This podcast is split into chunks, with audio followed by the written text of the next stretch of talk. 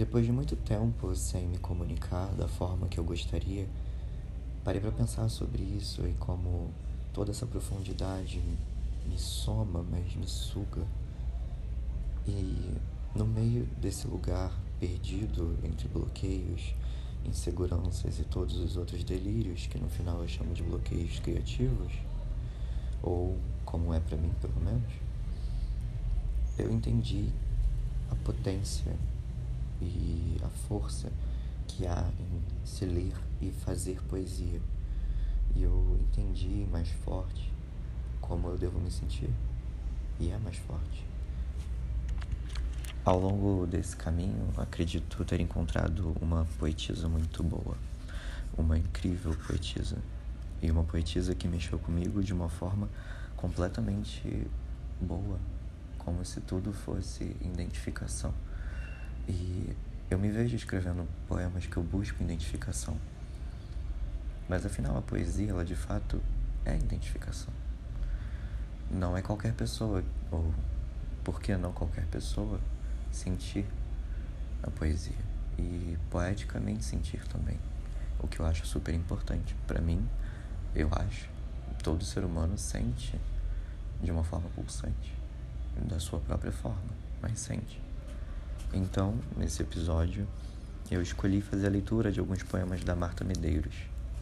Eu só vou distanciar um pouco o celular, o lindo gravador de voz desse momento para conseguir me concentrar melhor.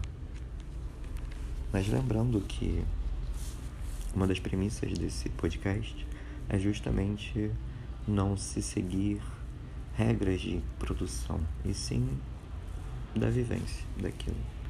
Eu acho que para mim é esse lugar que eu gosto de ter para falar, além de outros canais, mas Aqui eu falo o que eu sinto e penso, sem pensar duas vezes o que eu tô falando. E eu acho que isso é muito importante às vezes. Então, vamos ler. Foi um beijo onde não importava a boca. Só tuas mãos quentes me apertando pelas costas. Nada estava acontecendo na minha frente, e a ansiedade que havia não era pouca. Teus dedos perguntavam para minha blusa se meu corpo acolheria um delinquente. Descoladas as línguas num instante.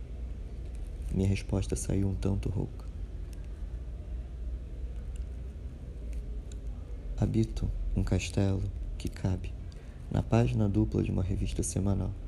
Não tem piscina nem árvores centenárias, mas tem eu cozinhando num espaguete.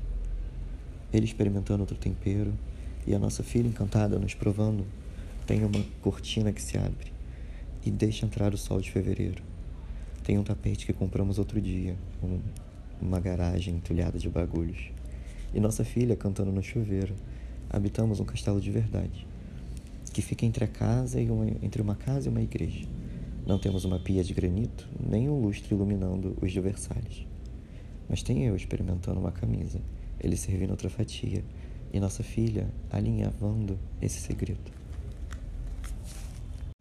Cansados, separados, viúvos, solitários, solteiros, namorados, enrustidos, incapazes, imprudentes, sedutores, inativos, infiltrados, portadores, divorciados, infiéis, incontroláveis, desquitados, desnutridos, difamados, inquietos, insalubres, imorais, impacientes, virginais, enturmados, impossíveis, amigados, masoquistas, atirados, apressados, silenciosos, animais, fetiches, perigosos, infernais, insaciáveis, precoces, previsíveis, machistas, tanto faz.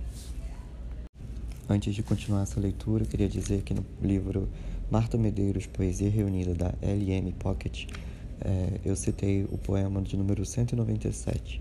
E anteriormente eu falei fetiches, antes onde era fetichistas e é fetichistas.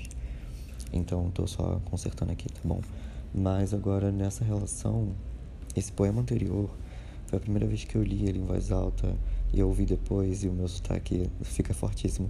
Porém, dá para entender que eu tô tipo muito intenso, porque ele é muito intenso. Eu amei esse poema.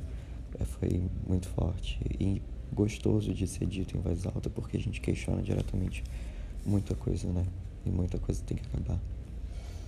Mas enfim, vamos lá. A última leitura de hoje será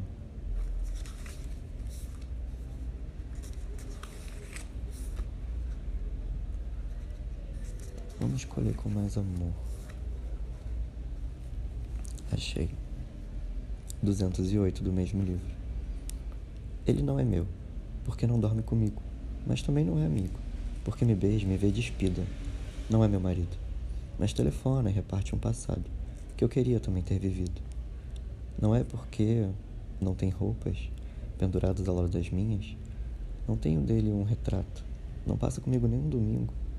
Jamais ganhei um presente que não fosse de seda arrendada. Eu sou a preferida. De um homem comprometido, queria não ser um perigo. Uma bomba que pode explodir e deixar outra mulher arruinada. Ele é o terrorista, eu o alvo escolhido. Preferiria aceitar um pedido, fazer nada escondido. Mas ele não é meu marido, não é namorado, não é bom partido. Não pode andar ao meu lado, não sabe a que horas acordo não racha as contas comigo, não fica para ouvir um disco, não é exigido, não é meu parente, e ainda anda sumido. Nada é mais deprimente quando chamo seu número, ela atende e eu desligo. Nossa, Marta Medeiros. E assim encerramos, galera. Até a próxima.